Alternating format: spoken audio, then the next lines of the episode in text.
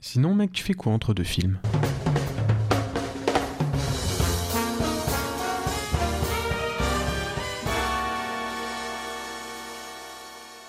Bonjour, bonsoir à tous et bienvenue dans Entre deux films, le podcast qui vous parle de cinéma toutes les deux semaines. cinéma Wow, le jingle. Ouais, je tente des trucs.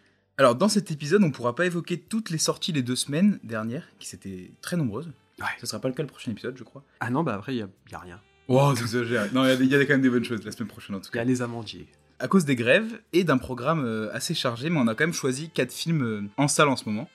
On parlera longuement de Amsterdam et d'Armageddon Time. Et on vous proposera euh, Close et Black Panther Wakanda Forever en micro-reviews. J'ai réussi à échapper euh, au visionnage de Black Panther, je suis très heureux. Mais.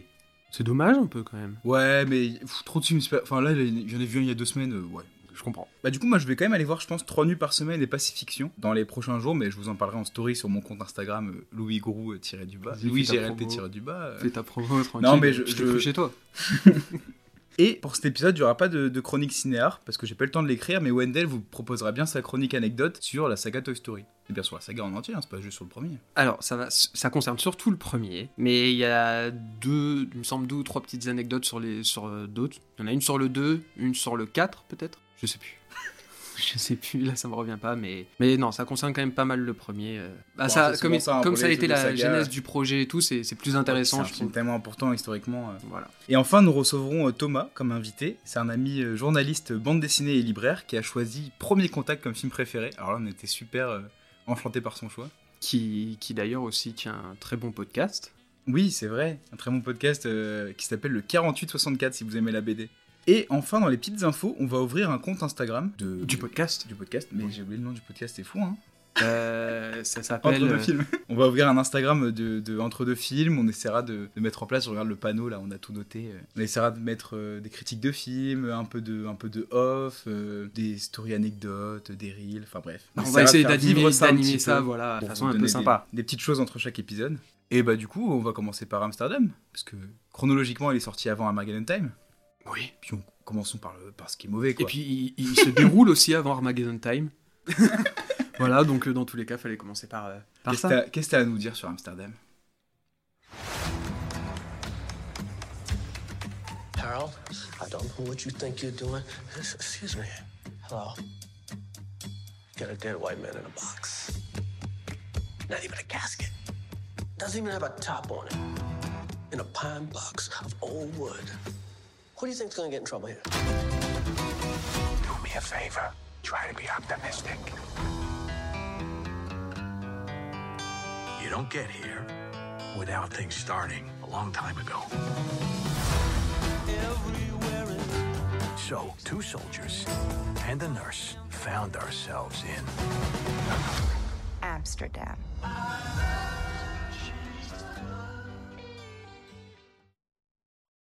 Dans les années 30, un complot avait été fomenté depuis Wall Street pour mettre à la tête de l'État un dirigeant fasciste.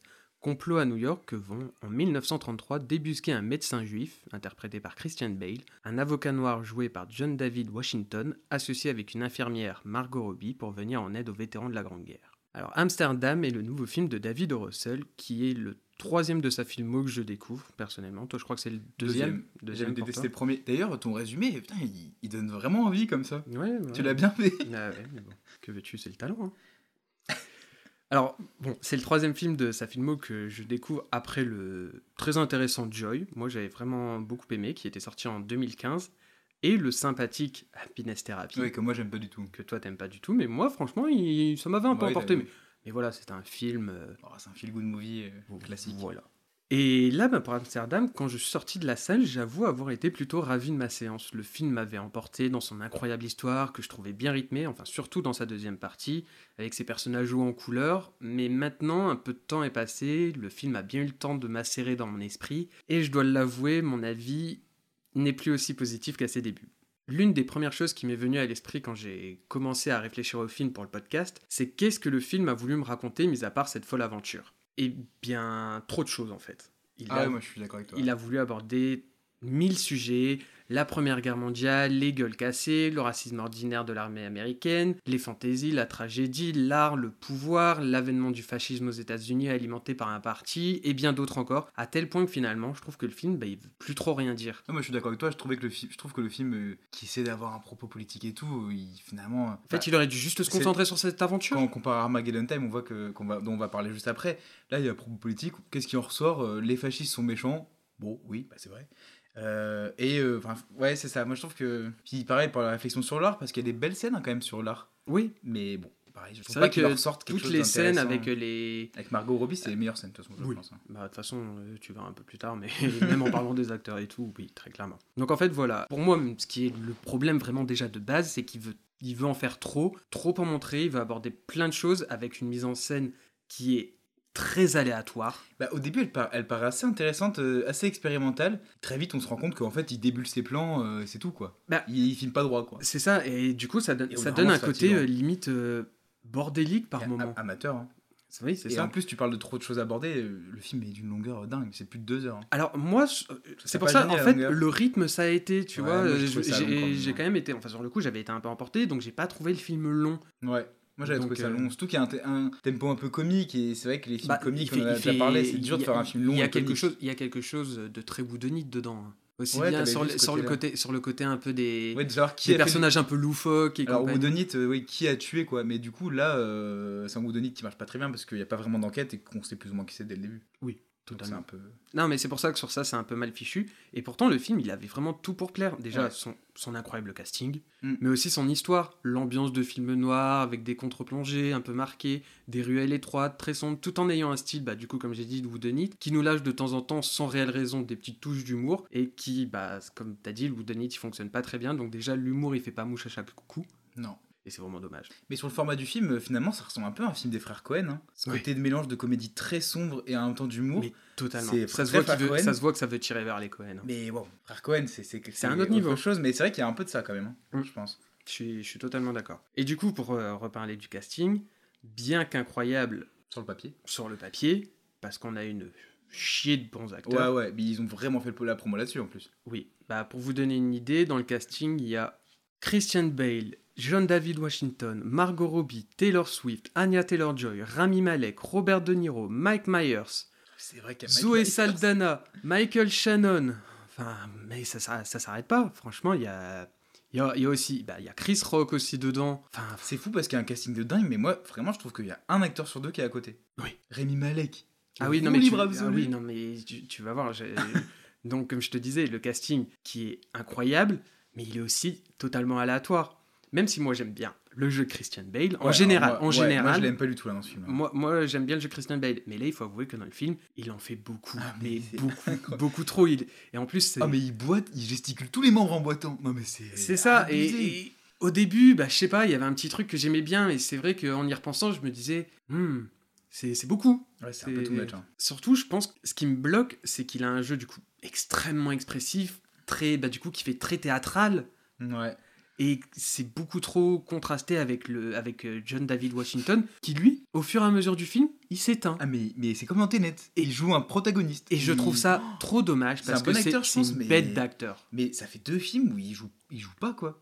Dans Tenet, c'est pareil, il joue pas beaucoup. Je suis très étonné, cet acteur-là. C'est beaucoup trop dommage. Puis après, ben, par exemple, les personnages interprétés par Anya Taylor-Joy et Rami Malek sont quant à eux dans un too much mais Ah, c'est intersidéral. un film Disney, les gars. surtout, surtout Malek en vrai. Parce Oh que... non, Anna Taylor-Joy aussi, elle tape des Oui, non mais, je- c'est c'est parce que. Malek, On l'a vu dans joue, The Northman récemment, elle c'est était c'est- dingue. c'est ce type de personnage quand il le joue, bah chaque fois je trouve que ça sonne faux. Ouais. Mais du coup déjà après euh, Rami Malek et Anya Taylor-Joy qui sont incroyables dans le film, hein, comme on vient de dire, on est vraiment en droit de se demander qu'est-ce qui reste entre d'autres acteurs qui sont juste là pour leur chèque dû à leurs 5 minutes d'apparition et ceux totalement inconnus au bataillon. Ouais, bah, c'est pas grave. Non, non, non, non, non, mais voilà, du coup, parmi ce gros casting, bah moi je trouve qu'à la fin il reste juste Margot Robbie qui joue un personnage que j'ai trouvé vraiment très touchant, pleine de peps, de sensibilité, avec beaucoup de bonnes intentions et de volonté, et Robert De Niro en vétéran de guerre bourru qui n'a peur de rien et qui n'a pas sa langue dans sa poche. Mais malheureusement ça suffit pas du tout à sauver le film. Non, je pense Et, pas et comme on a dit en plus, euh, on en avait parlé un peu avant, dans le film il y a des moments où ils vont où le personnage de Margot Robbie va parler en français. Ouais. Et C'est incompréhensible. c'est incompréhensible. Alors qu'elle est censée se passer pour une française. euh, Voilà, il y a ça, et du coup, il y a même toute une chanson entre, euh, entre les trois personnages principaux en français qui chantent deux ou trois fois, il me semble, dans le film. Je n'ai pas compris un seul mot de leur chanson. Moi, je trouve ça fou qu'il n'y ait pas un consultant, euh, un consultant français à Hollywood pour, pour faire en sorte que le film il sonne bien en français, quoi. Ou au moins qu'il soit compréhensible. Enfin, Ah ouais, non, là, c'était. Mais ce qui, ce qui me fait bizarre, c'est que cette, cette, enfin, ce réalisateur, il est vachement aimé à Hollywood. Il a gagné plein d'Oscars. euh, c'est un abonné, bah, en fait, un peu comme James Gray d'Armageddon Time, c'est Mhm. des abonnés des Oscars, quoi. Et moi, de ce que j'ai vu pour l'instant, compliqué. Donc je vais peut-être essayer d'aller voir c'est quoi qu'il a fait. C'est lui American Bluff, c'est ça? Ouais, lui, je l'ai pas voir vu, un peu ses, le ses prochain que je films, euh, voir. les deux trois avant, mais Ouais, ouais, pour l'instant, moi, je suis pas convaincu. quoi, ouais non, non, je, comprends. pas. Bah là, déjà, en fait, euh, du coup, Joy, c'était son dernier avant celui-là, donc il avait déjà pas fait de film depuis 2015. Ok, ouais. Bah je sais pas. bon, en tout cas, Mais Bah après, le film, vu le casting, déjà, juste réunir le casting, bon, ça a dû lui mettre du temps pour les placer tous en même temps. Ah oui, Donc, euh, ça, pour c'est ça que- sûr. peut-être qu'il bossait sur le film surtout- depuis et- sept ans, et quoi. surtout, euh, quand on voit son casting, c'est-à-dire que c'est ouais, c'est vraiment un réalisateur à qui, euh, Ah, mais oui, mais je te dis, les c'est. gens c'est- aiment dire oui. Hein. C'est un. Oui, je te dis, Hollywood l'adore, quoi. Non, mais c'est c'est fou. Bon, bah, après, c'est pas très grave. Non, non, non, non. C'est non. un- Mais ouais, c'est vrai que c'est un peu étonnant parce que. On... alors, même si beaucoup disent que le cinéma américain indépendant n'existe plus vraiment, mais ce genre de petits films indépendants américains, souvent, il y a quand même des pépites, quoi, là-dedans. Ouais, mais là, mais c'est un peu mais- entre les deux, c'est un peu un blockbuster. mais là, je trouve ça. que du coup, il veut. En plus, j'ai cette petite impression, genre comme s'il voulait faire son malin, genre. euh, Ouais, son film d'auteur. Alors, c'est un blockbuster. C'est totalement. il y a un casting voilà, de il- dingue, il- il comme si, comme s'il se disait. euh, euh, les films de les, les gros blockbusters de super-héros un peu décérébrés qu'on a en ce moment regardez-moi ce que je vais faire je suis sûr de moi je suis sûr de mes acteurs de mon talent Et finalement, politiquement, c'est à peu près aussi cohérent que, que, que Thanos, quoi. en vrai je préfère Thanos Oui, moi aussi, parce qu'au moins, ça te la pète pas. c'est ça bref mais du coup le film est aussi euh, c'est vrai qu'on ne l'a pas dit mais c'est une histoire vraie voilà c'est Ouais. quelque chose Il y a euh, vraiment eu un, voilà il y a vraiment eu un vétéran histoire de l'armée qui a failli se retrouver. Voilà. euh, Donc je vais pas commencer à vous détailler le vrai du faux du film, car c'est librement inspiré, donc euh, forcément il, y a, il a joué avec beaucoup de choses. D'ailleurs le trio d'amis de base est fictif. Il y a que euh, le personnage de Burt, incarné par euh, Christian Bale, et celui de Dylan Beck de De Niro, qui sont vraiment inspirés de personnages ayant euh, réellement existé. Ok. Mais il a rajouté toute la partie un peu sur l'art et tout, au final. c'est ça, c'est ça, tout ça, ça, ça n'avait, ça n'avait rien à voir. Mais tu vois, par exemple, à un moment, il y a une scène où De Niro fait un discours. Ouais. à- bah, à oui, fin. un vrai discours. Voilà, c'est un vrai discours. y a je me dis, eu, ce, ce film-là qui serait tout le monde entre les mains d'un Tarantino ou des frères Cohen, oh, ça aurait fait vraiment un film de dingue. hein. Mais c'est vrai que là, bon, on casse un peu le film, mais pourtant, je trouve qu'il y a quand même quelques qualités, malgré le goût un peu amer qui me reste euh, aujourd'hui. Une idée que j'ai bien aimée, c'est le fait que le film se répète. Je sais que toi, t'as pas aimé, que t'as trouvé que le film, ça se répétait tout le temps. Mais à un moment, il dit l'histoire est une chose qui se répète, et du coup, dans le film, il y a cet effet de souvent répéter une phrase deux fois. Ouais. Et j'ai et j'ai bien aimé le fait qu'ils tiennent ça jusqu'au bout. Ah, mais du coup, moi, je trouve que faut chier, quoi. Non, mais je comprends totalement qu'on puisse ne pas aimer. Moi, j'ai trouvé ça bien, au moins qu'ils se tiennent à ça. Ok, ouais, ouais, je vois. Et, et du coup, ça m'a donné un peu cet effet de, bah, de la boucle est bouclée. Et, et du coup, j'ai trouvé ça vraiment intéressant. Et aussi la petite alchimie qu'il y a du coup entre les trois acteurs principaux. Parce que même si on n'aime pas euh, leur jeu, qu'on trouve que Ouais, ouais, il y y y a trop de entre les trois contraste et tout, entre eux, je trouve qu'il y a Ils un sont petit charme. même Mais- leur métier. Et ce leur- moment-là, ce moment-là, il vient vraiment juste des moments où ils sont à trois et ces moments du coup qui touchent un peu plus euh, à l'art où, Ouais. où on dirait qu'ils bah, qui qui, qui se lâchent un peu plus et que même à- même les acteurs ils ont l'air de, de préférer de jouer ces- de- ouais. voilà Ouais, je suis d'accord. et aussi un autre petit point moi j'ai trouvé que l'époque était plutôt bien représentée dans, dans ses costumes ses décors moi franchement je revoyais les un peu les années un peu les années 30 hein. Moi je ouais, trouve que ça matchait bien La, la photo pas très belle et qu'il n'y a pas tant de décors que ça. euh, Mais- mais je, je- Ouais. je- je je comprends peux comprendre. Ok.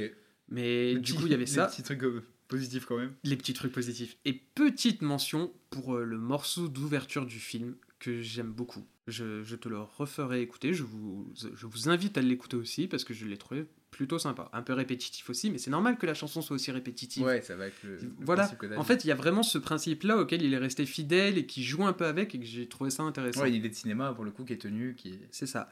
Donc finalement, bah, Amsterdam, je dirais que c'est un film euh, très moyen personnellement, qui, qui en sortant m'avait ravi, mais maintenant se retrouve assez bas dans la filmo de son réal, qui était déjà pas très éblouissante.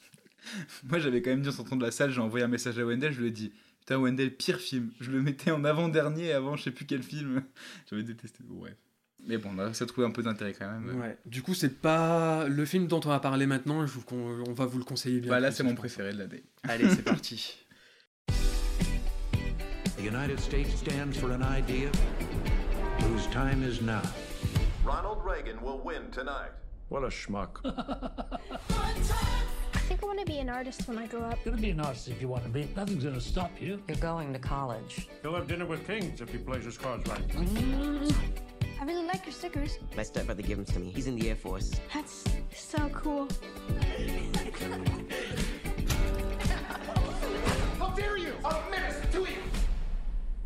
Well, you're not to associate with him again. What do you mean? Why? Armageddon Time, c'est le nouveau film de James Gray, un réalisateur qui est très, très attendu par la presse et le public. Il est abonné aux notes de dingue sur Allociné, je sais pas si t'as déjà vu. En, pu- en public, enfin en presse, il a toujours 4,4 sur 5. Ah ouais, non, et en public, toujours 4 sur 5. Et le film était nominé dans quasiment toutes les catégories au Festival de Cannes, mais il est reparti bredouille. Alors ça, maintenant, ça me... c'est un mystère, quoi. Et bon, si le jury avait vraiment voulu récompenser un film social, au lieu de prendre cette merde de sans filtre, je vais en parler dans chaque émission, il aurait peut-être dû choisir Armageddon Time. T'as pas aimé sans filtre? Parce que je vais pas faire durer le suspect depuis longtemps, c'est vraiment, moi, c'est mon film préféré de l'année. Et vraiment, je sais pas qu'est-ce qui pourra le... Alors- quel film pourra le, le faire partir de là. Moi, ça va pas être lui parce que j'ai un film qui m'a bien plus touché, qui est bien plus ce que je recherche dans le cinéma. Le mais mais c'est sûr et certain qu'il sera dans le top 3. Ah, C'était magique. Surtout que James Gray, alors moi je l'ai découvert avec un film que j'avais pas trop aimé qui s'appelle Two Lovers, qui est une espèce de film euh, d'amour qui, ouais, qui Avec Joaquin Phoenix. ennuyé, ouais. Mais depuis j'ai vu d'autres films de lui et il a revisité avec talent le film d'exploration spatiale avec Ad Astra où il a montré que finalement conquérir l'espace c'est peut-être une connerie de mégalomane. Je suis en plein dedans. J'ai dû m'arrêter pour enregistrer. Ah ouais, quel film de dingue. Il a aussi revisité le film d'aventure avec The Lost City of Z, que j'ai pas encore vu, et le film policier avec La Nuit nous appartient pour Armageddon Time. En plus, il propose un scénario hyper personnel, il raconte son enfance, et j'ai bien vérifié, il l'a bien écrit, enfin co-écrit. Et ça, c'est quand même assez rare à Hollywood que le réalisateur écrive le scénario. Souvent, c'est des scénarios adaptés ou des scénarios de commande, quoi. Ah oui, très clairement, là c'est. Ça se ressent que, le film lui tient vraiment à cœur à James Gray. Et j'ai pu lire euh, l'interview qu'il a, qu'il a donnée dans les cahiers du cinéma, et ça se voit que ça lui tient à cœur, Ah ben c'est ça- le film il pue la sincérité mais à un niveau euh, carrément. incroyable. Alors, le film, qu'est-ce qu'il nous raconte? On est à New York dans les années 80 et Paul vit dans une famille aisée, nouvellement aisée, qu'il ne supporte pas. Seul son grand-père le comprend et l'encourage. Euh, finalement, dans sa petite école du Queens, il va rencontrer Jonathan, un garçon noir qui vit dans de mauvaises conditions avec sa grand-mère malade. Les deux garçons deviennent amis, mais leur relation va mettre en lumière les bases malsaines de la société américaine, le racisme, l'injustice sociale, la méritocratie qui sert de justification aux inégalités sociales. On Bon. peut résumer ça une grosse claque dans la gueule. Du coup, bah, on parle de cinéma. Donc je vais commencer par la réal. Et vraiment, le cinéma de James Gray sur ce point, c'est un bonheur. Ce que j'adore euh, avec ce mec-là, c'est que c'est un cinéma qui est toujours juste. C'est pas le genre de cinéaste euh, à se donner un genre film d'auteur, comme David O. Russell dans Amsterdam, en faisant Oh, ma caméra va être tordue dans tous les sens. Non, non, il donne juste à son image un cachet assez dingue. Alors là, c'est grand angle, pellicule, lumière sombre qui magnifie les décors et, puis des gros plans superbes. Bon, comment expliquer C'est difficile d'expliquer la justesse de sa réalisation, mais du coup, il y a une scène dont je voulais vous parler. Euh, dans le film, il y a un personnage très important qui tombe malade et il y a une scène à l'hôpital. Et bon, un mauvais réalisateur, qu'est-ce qu'il aurait fait dans cette scène? Il aurait mis une musique tire-larme, des grands discours et des personnages tous en pleurs. Et bien là, c'est pas du tout le cas. À la place, on a un dialogue génial entre le jeune garçon euh, personnage principal et un autre, et un travelling discret sur la scène, sur l'hôpital, avec quasiment pas de musique. Et bon, c'est fini. Et la scène, elle est hyper touchante comme ça. Le réalisme, la sincérité, c'est La justesse. C'était la justesse, c'est ça. De toute façon, ce film m'a fait chialer. Je chiale rarement devant des films ou alors juste devant des, des personnages métaphoriques. mais Ah, sinon, je, c'est vrai que toi, toi, tu pleures. euh. c'est je pleure rarement. Et là, pff, ça m'a chamboulé. Moi, j'ai chialé de la moitié du film jusqu'à la fin. Je ne pouvais plus, c'était trop. Et tout, il y a trop de scènes qui m'a fait pleurer, qui m'ont fait pleurer. Et du coup, pour revenir à cette scène d'hôpital là dont, dont tu parlais, je connais ce genre de situation et c'est pour ça que je peux dire que oui, euh, même je pense que toute personne qui a vécu ce genre de, de situation, bah, c'est vraiment comme ça que ça se passe. C'est pas, c'est pas comme on peut voir habituellement dans des films, euh, Et c'est- autrement. Mais c'est un vrai cinéma réaliste, c'est- c'est un point que je vais évoquer plus tard, mais c'est un vrai cinéma réaliste. En fait, on utilise tout le temps ce mot-là. Dès qu'un film, il n'y a pas de super-héros, on dit réaliste. Et il y a plein de films qui sont pas réalistes du tout, en fait. Qu'être réaliste, c'est- vraiment euh, bah, montrer les, les, les- Enfin, décortiquer les choses, quoi. C'est ça le réalisme. Et là, Ah oui. là il décortique C'est les pas, choses. c'est pas juste avoir un, un univers euh, réel, concret. euh, faire un univers réel. Tous les comédies françaises qui ont des univers concrets, elles sont pas réalistes parce qu'elles racontent n'importe quoi. Enfin, les mauvaises comédies françaises comme Qu'est-ce qu'on a fait mon Dieu et tout, C'est pas des- réaliste. Moi, je le mettais dans mon top 3 aussi. Ensuite, bah, James Gray, moi je trouve que c'est un directeur d'acteur complètement dingue. Et justement, je pense à ça parce que j'ai regardé La Nuit nous appartient et il avait réussi à bien faire jouer Mark Wahlberg. Alors ça, c'est quand même un exploit. vraiment dur avec Non, Mark. Wahlberg. Non, mais c'est en tout cas, c'est Il, un mais il a son lot, il, il a son lot de comédies américaines un peu, un peu nulles, il faut l'avouer. Mais je te trouve dur. Mais là, dans Armageddon Time, vraiment tout le monde joue bien. Déjà, les deux petits garçons. Alors, du coup, je vais les citer c'est Banks Repeta et Jalen Webb. Ils sont touchants sans en faire trop. Mais je pense que tu vas être d'accord avec moi. L'acteur qui crève vraiment à l'écran, c'est ce putain de Anthony Hopkins. Je l'aime, je suis amoureux. Je suis amoureux depuis des années. Je l'avais découvert petit dans à couteau tiré. Et déjà là, ça m'avait chamboulé. Je l'avais découvert après dans Le Silence des Agneaux. Là, il m'avait dégoûté Il de. est trop fort ce mec. C'est, c'est, c'est- il est Il a- magique. Il a, une voix. En plus, Et ce dans ce bien- phaser. Et puis là, Ouais, j'ai pas vu The Phaser. Suis Phaser, tu l'as pas vu, faut trop que tu Ouais. le vois. C'est ça que j'aime bien avec euh, Anthony Hopkins, c'est qu'il arrive tellement à rendre bien à l'image un jeu théâtral sans qu'il soit. euh, Bah, justement, dans un film Absurde. réaliste, il a un jeu théâtral et ça choque pas. C'est ça. Mais par exemple, dans The Phaser, il a un jeu très théâtral. C'est vrai qu'il est le genre de bonhomme à tout le temps faire des petits mouvements de bras comme ça, euh, à faire des petits ho ho ho et compagnie, et vraiment à, à jouer quoi. Ouais. Ouais, ouais, jouer vraiment Et au théâtre. quoi. En fait, c'est une vraie performance qu'il qu'il applique quand même. Ouais. Et j'adore, je, je trouve qu'il le fait trop bien, ça colle trop bien avec son image, alors que des fois tu... Mais tu prends par exemple, euh, c'est fou les contrastes qu'il peut faire entre ces personnages, parce que tu le prends là et tu le prends dans le silence des Ouais, agneaux, tu le prends même dans The Phaser, là je veux dire dans le film, pour moi, si un jour je devais être grand-père, je veux être comme lui. Et en même temps, j'en parlerai après, il a des zones d'ombre, comme tous les personnages du film, et c'est là où le film est intéressant. C'est lui qui décide par exemple de mettre le gosse dans l'école privée. Ah oui, Et en fait, moi, ce que j'ai bien aimé avec ce personnage-là, c'est qu'il a une voix exceptionnelle, Anthony Hopkins, et en fait, il joue un personnage qui est un peu la limite du fantôme, et ça a été confirmé par l'interview que j'ai lue dans les cahiers du cinéma. Mhm. C'est vrai que son personnage, il y a un côté fantôme quoi dans ce film. Et je trouve ça hyper intéressant parce que ça m'a fait penser un peu au folklore juif, juif euh, les dix books. Parce qu'on n'a pas dit, mais le film se passe dans un contexte. euh, tous les personnages sont, sont juifs, enfin, à part le petit garçon noir euh, qu'il rencontre. Après, bah, il y a aussi Jeremy Strong et Anne, Hatta- Anne, Anne Hathaway qui sont excellents en parents désœuvrés, écrasés entre leurs démons familiaux et, et leur désir d'ascension sociale. Le père, euh, c'est incroyable quand on passe d'un- d'une scène où on le déteste à une scène où finalement on le comprend, mais on l'excuse pas. Non, bah, il y a une scène qui se déroule dans la salle de bain. Oh, le trauma. Oui, euh, franchement, c'était. Et mais en fait, c'est surtout cette façon dont il a réussi à faire monter le truc à travers le regard de l'enfant, Ouais, les, pleurs de l'enfant, le fait d'aller s'enfermer dans cette salle de bain.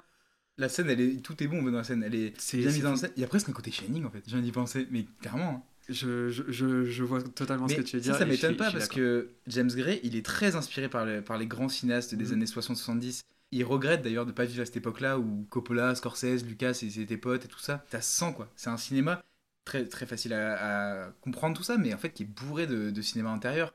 Même le délire de la fusée et tout, moi ça me fait penser à. Ça se voit qu'il a maté Spielberg à mort. je ça se trouve voit que, Les, les plans du parc, très simples. Ouais, sont très très bons. Ils- Je les ai trouvés mais magnifiques, touchants. On a l'impression que presque c'est une photo qu'on pourrait mettre comme ça. euh, Ouais, clairement pour l'accrocher dans notre. Voilà. Du coup, justement, en parlant des parents, il y a un truc dont on avait déjà parlé, et c'est vrai qui est très bien fait, c'est qu'en fait, il fait une douce transition pendant tout le film d'un parent à un autre. En fait, Mm. le début du film se penche surtout sur, euh, sur le personnage de la mère, du coup interprété par Anna. Et en fait, au fur et à mesure, elle, elle va commencer un peu, je dirais pas à s'éteindre durant le film, mais à se faire discrète pour Ouais, euh, diverses raisons. Tout, tout ce qu'elle avait raconté a été plus ou moins raconté Voilà. et on, s'intéresse au père. Et, et après, petit à petit, c'est le père qui est mis en avant. Et tout ça, mais c'est fait avec une fluidité De toute façon, incroyable. Tout est fluide, hein, il n'y a aucun moment où. C'est aucun moment où ça sent le cinéma et en même temps, il y a trop de cinéma dans ce film quoi. Et il y a des moments, euh, même le film m'a totalement surpris parce que euh, tu prends euh, la scène de la revente d'un ordinateur. Je ne m'attendais pas à ce que ça se passe comme ça à la Ah ouais. fin. Moi je quoi. Bah moi j'avoue, j'avoue non ça m'a surpris. Pour moi Bah, dans ma tête c'était ok, bon ça va, ça va le faire. C'est ton optimisme. C'est ça, je suis trop optimiste. Mais du coup, le, le film, je vous disais que c'était une œuvre réaliste, mais elle est aussi pragmatique et pessimiste. Pour moi, les trois vont de pair. Réaliste dans le sens où vraiment le film il décortique les rouages de la société américaine, mais finalement de la société euh, française aussi. hein. J'en ai marre de voir des œuvres vraiment moi, qui se disent réalistes alors que finalement elles camouflent la domination sociale et là c'est pas le cas. Le film, il nous montre que les juifs qui sont arrivés aux États-Unis au moment de la Seconde Guerre mondiale, ils ont d'abord subi le racisme, mais avec les années qui sont passées, ils ont pu se mêler aux Américains, euh, aux Américains qu'on appelle WASP, enfin les, les White Anglo-Saxon Protestants. Euh, notamment, ils ont changé leur nom de famille, les juifs, pour se faire accepter. Mhm. Sauf que ces Américains juifs, ils sont devenus un peu les nouveaux oppresseurs des Noirs. Et c'est ça que le film nous raconte. C'est le cas des parents du héros qui savent, ils savent en plus qu'ils ont, ont subi le racisme, mais ils n'ont pas le choix de. Enfin, pas le choix, enfin. En fait ils, se peuvent pas c'est- s'empêcher c'est- de C'est devenir un peu racistes à méchant mais c'est c'est ce truc de bah je préfère que ce soit eux que nous. moi. Ouais. Et c'est ce qui s'était passé euh, historiquement avec les Italiens, avec les Irlandais. Ça s'est toujours passé comme ça aux États-Unis. Un nouveau, nouveau peuple arrive et fait. Et, raciste et tout ça, le quoi. film, bah, sur ça, le, la façon dont c'est montré dans le film, alors beaucoup diront oui, c'est trop bourrin, c'est trop frontal, mais justement, ces choses-là, bah, c'est bourrin, c'est frontal, Bah, le sûr. racisme et tout. Faut pas, faut pas le nuancer. Non. C'est c'est horrible, c'est dégueulasse, faut le montrer tel quel. Et c'est c'est comme ça que ça impacte, c'est comme ça que C'est ça vrai marche. que le film il est hyper cru, hein, ce qu'il montre du jeune garçon noir. euh, c'est- Enfin, on se dit putain, mais C'est comme- il bah, a aucune chance quoi. et- Il se fait et écraser. Et comme on revient à cette scène de l'hôpital, parce qu'elle est dure, elle est crue aussi, elle, Ouais. est, elle est réaliste. Mais comme, euh, comme euh, la maladie qui tombe dessus comme ça. Voilà, c'est. Mais, mais justement, c'est intéressant que tu parles de la scène de. Enfin, le grand-père du héros, moi je le dis dans le résumé, il, est un peu contre ça. Parce que lui, il a subi le racisme anti-juif vraiment très fortement. Mais au final, il joue le jeu de la société aussi. Parce que il fait des choix qui font que son petit-fils va devenir lui aussi un oppresseur. euh. C'est là la richesse d'écriture du film, quoi. Le père, il est horrible et en même temps, euh, temps on le comprend. Le grand-père, eh ben, il est pas si blanc que ça. Et même, là où je trouve ça fort, et pareil, il l'a dit dans l'interview, les enfants, les enfants sont pas blancs. Ils se comportent pas très bien, le héros, finalement. Bah, Alors, il a pas le dire, au début, au début, il est limite Bon, détestable. c'est ça, c'est ses parents, mais ça c'est un peu Oui. moins grave. Mais il se comporte mal. Le- la fin du film, elle met un goût amer. En plus, on sent que c'est James Gray, le petit enfant. Il s'est mal comporté. Il a pas osé aller contre la société. Et c'est là où le film est vraiment dur, quoi. Il excuse personne. Il monte les rouages, il excuse personne, tous coupables. Et maintenant, qu'est-ce qu'on Voilà, fait c'est. Tout est.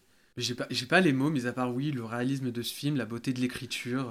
Et encore là, j'ai vraiment évoqué euh, cette question du racisme, mais le film, il y a le film, il y a la famille Trump dedans. Il évoque aussi cette espèce de fausse société du mérite. Qu'est-ce qu'ils Il sont évoque- traumatisants Il évoque plein de choses le film. Et vraiment, en fait, il y a une richesse d'écriture. Enfin, moi, j'aimerais bien qu'on fasse un podcast pour en parler pendant deux heures. Parce que, parce que même il y a un autre point qui est vraiment, intéressant, c'est parce qu'il y a aussi une idée de, de tolérance, parce que par exemple, dans le- il y a un changement d'école, du coup, comme on a dit, qui est fait dans, dans le film, et la première école, bah, en soi, tous les élèves sont traités de la même façon. Bah, ils sont presque tous juifs. euh, Il y a une scène comme ça. Tous ils sont juifs ou noirs en fait dans cette Voilà, donc euh, c'est une école très tolérante, enfin une école qui soit normale, quoi, comme ça devrait se passer partout.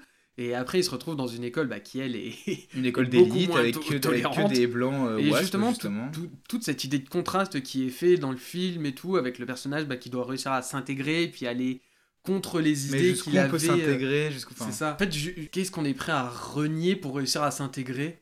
Dans ses, Ouais. dans ses idéaux, dans sa façon de voir le monde, dans ses, bah oui, dans ses idéaux même politiques, parce qu'en soit c'est politique. Ouais, c'est politique mais pour les enfants. Voilà. En fait, le film, ouais, il nous montre que on a tous une, en fait, on a tous une toute petite part de liberté, puisqu'on est écrasé par plein de choses. Finalement, James Gray, j'ai l'impression que la scène finale, elle essaie de dire cette tout petit truc de liberté, bah, il faut essayer de l'utiliser pour faire en sorte que les choses s'améliorent un petit peu. Mais ouais, franchement, ça, c'est vraiment pas le film, enfin, c'est vraiment le film à pas louper, quoi. Margaret Time, c'est incroyable. Incroyable. Et franchement, après, Et on- vous arrêtez pas la, la bande-annonce façon- qui est un peu dés- qui est pas très bonne, la bande-annonce, qui donne pas tellement envie de ça de j'avoue voir le qu'elle film. m'a pas du tout marqué. Ouais, moi je, Je- l'ai pas trouvé. Elle, euh, elle montre pas tout. À la limite, plutôt, lisez plutôt un résumé, ça peut donner plus envie, ou alors Ouais. euh, envoyez le lien du podcast à des personnes pour qu'ils écoutent notre avis. Et, Et ça puis, non, franchement, allez voir ce film quoi. Ouais, parce que même si on pourrait juste se dire que c'est un film comme ça, un peu euh, social, et qu'on le voit chez soi ou quoi, ça change rien, bah si, parce qu'il y a Ah, une si, photographie magnifique. Euh, moi en plus, euh, personnellement, quand j'y suis allé dans la salle, il y avait beaucoup de monde. Bon, était- il y avait pas une place de libre. Voilà. J'étais trop content. Et euh, du coup, ça crée une ambiance. On sent quand les gens sont émus autour de Mm. soi, ça crée une ambiance plus lourde et compagnie. Et du coup, ça, bah, ça nous impacte en fait. Ah ouais, forcément, quand on regarde un film seul ou à plusieurs, ça va pas du tout être la même chose. Du coup, je peux que vous conseiller personnellement d'aller le voir en salle. 100% d'accord. Et je suis deg de pas aller, eh ben, être allé voir Ad Astra, le film précédent, à l'époque en salle. Mais bon, il y en aura d'autres. je comprends même pas comment est-ce qu'on a pu rater ce film. Je sais pas. Qu'est-ce qui nous est Brad arrivé Pitt, film d'espace, je sais pas. Et moi, j'avais vu The Lost City of Z et c'était aussi très très bien. Il y avait une très belle photo. En plus, euh, The Lost City of Z, par contre, c'est une histoire vraie qu'il a adaptée au cinéma. Ouais. En plus, du coup, de bien écrire, de bien réaliser, il s'est très bien raconté. voilà. Faut vraiment que je le vois celui-là. C'est un des Mais après, euh, je, je le trouve quand même, comme ça, vite fait, un peu en dessous Ouais. de, de ce qu'on a Bah, pu là, voir moi, de ce que j'ai pu voir, Armageddon Time, c'est quand même son chef-d'œuvre absolu. hein. Ah, C'est ouais. Parce que là, il, il s'amuse plus des autres genres, quoi. Il s'amuse plus des genres, juste il fait euh, le grand film social. C'est ça. Là, là, il a mis une claque et c'est vrai un peu dès qu'il est qu'il ait rien eu à Cannes, Ah, mais j'ai- je pense qu'il a eu putain, il a eu le cœur de beaucoup de personnes quand même. Ouais, ouais, carrément, les journalistes de Cannes, ils étaient à fond sur ce film. hein. Voilà. C'est vrai qu'il y en avait plein dont- de ce qu'on avait pu lire qui disaient euh, notre palme d'or, c'était ça, Mm. Et je comprends tellement Ouais. maintenant. magique. Bon, allez, on va passer à Marvel, du coup. Yes, let's go. Wakanda Forever.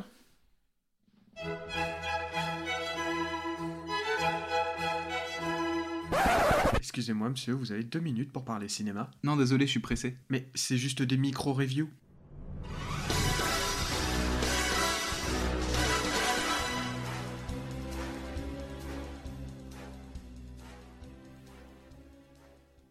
Black Panther Wakanda Forever, réalisé par Ryan Coogler, papa du premier Black Panther et du premier Creed, qui, moi, le premier Creed, j'avais vraiment bien aimé. Le premier Black Panther, je l'avais trouvé moyen, important. Ouais, c'était important parce que c'était intéressant d'avoir un film de super-héros avec que des acteurs afro-américains, mais. Ouais, voilà, c'était c'était plus son importance politique. Ouais. Mais Creed, soi- Creed, sympa, ouais. Creed, ouais, vraiment, moi j'avais vraiment bien, bien aimé. Donc, Black Panther Wakanda Forever, qui est le 30e film du MCU, ça, ouais, ça fait beaucoup, qui pour moi a connu son apogée en 2018 et en 2019 avec Infinity War et Endgame, Ouais. et depuis sombre doucement vers les abysses en enchaînant les bouses, mais cela n'empêche en rien de ramener du monde dans les salles. Même plus, que, même plus que l'époque Game, je pense. hein. C'est Oui. plus ou moins une courbe. Alors, je vais pas revenir sur ce que sont devenus les films de super-héros aujourd'hui, car j'ai déjà abordé le sujet dans l'épisode précédent en parlant de Black Adam. Allez écouter l'épisode si c'est pas déjà fait. Alors, est-ce que Wakanda Forever continue de faire sombrer le MCU, ou bien est-il une lueur d'espoir, un peu un petit sauveur et tout? Ben oui et non. J'adore ce genre de réponse qui ne veut rien dire. Tous les journalistes, j'ai j'ai entendu dire ça. J'adore ce genre de réponse. Euh, T'as le sida Oui et non. non, plus sérieusement, il y a deux parties du film qui sont assez différentes. Déjà, le film s'ouvre euh, du coup sur euh, le décès de Black Panther, puisque Chadwick Boseman est malheureusement vraiment décédé il y a un petit moment. Donc euh, le film s'ouvre euh, avec euh, cette scène de décès, qui est vraiment une belle scène, enfin il y a vraiment de belles scènes, pardon. On a des scènes de danse, une jolie colorimétrie, il y a de l'émotion. Enfin, j'ai vraiment aimé ce, ce moment, ça m'a vraiment touché. Et je trouve que le film traite vraiment très bien la perte de Chadwick Boseman. Il va pas en faire trop. Il y a le bon ton sur, sur ce drame. Il y a une... En fait, il y a une sincérité que personnellement, j'ai pas envie de, de douter. Bah, euh. surtout que Marvel, euh, j'avais lu ça il y a pas longtemps, j'étais assez d'accord. Il se démarque pas sur la réalisation, il se démarque pas sur euh, le scénario, enfin il se démarque sur les acteurs, enfin sur les acteurs ça. et les personnages. On aime les personnages. Donc quand ça. un personnage meurt, c'est vrai qu'ils savent faire ça quoi. Totalement. Et d'ailleurs, euh, juste petit point, j'ai bien aimé. Chadwick Boseman n'est pas remis dans le film euh, en image de Comme synthèse. Princesse ou- Leia dans Star Wars. euh. Voilà. Et c'est vrai qu'à l'époque, sur Princesse Leia, j'avais pas le recul. Euh, C'est vrai que c'est hyper gênant. c'est Enfin, très euh, gênant. Éthiquement quand même. Tu vois, c'est comme quand maintenant je revois euh, des concerts de Michael Jackson en hologramme et compagnie, je me C'est dis, bizarre, vous êtes glauque en fait, Ouais. laissez-les tranquilles. c'est c'est c'est une page qui s'est tournée, c'est c'est malheureux, c'est triste, mais voilà quoi, faut, faut faire autre chose. Et là, je trouve qu'ils ont vraiment bien réussi à traiter ça, Mm. avec euh, beaucoup de respect pour euh, l'acteur, pour sa famille, ses proches. Enfin, C'était vraiment top et on sent que, bah, même eux, tu vois, je pense que même chez, chez Marvel, c'est une grande famille, euh, les acteurs et tout. Donc je pense que ça sent que ça les a vraiment énormément touchés aussi, et pas que pour des questions de film, de budget euh, et compagnie. Ouais. Tu vois, je pense que les, les actrices du film étaient vraiment attachées euh, aussi à, l'homme. Voilà, donc ça se ressent quand elles jouent les scènes de début et tout de la perte, tu vois, on sent qu'il y a une certaine sincérité. Alors, pour revenir au film, euh, il y a des sujets abordés dans le premier film qui reviennent, l'ouverture du pays au monde extérieur, ça parle de la colonisation avec l'aspect politique sur le vibranium qui est malheureusement, je trouve, pas assez développé. D'accord. C'est c'est vraiment dommage parce que ça aurait pu être vraiment intéressant d'appuyer sur le côté un peu politique. Marvel, ils ont jamais réussi à faire des films un peu politiques. C'est- C'est trop compliqué avec des mecs en collant, Oui. quoi. Enfin, c'est dur de faire la politique. Mais justement, là, ça aurait été l'occasion, parce qu'on on, l'abordera plus tard, mais il y a une grande partie du film qui se déroule sans super-héros. C'est vrai.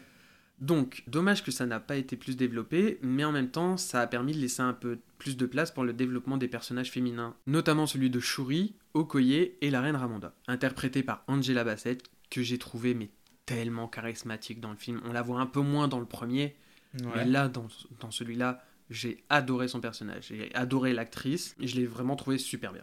C'est Pour moi, ça a été le top du film. elle.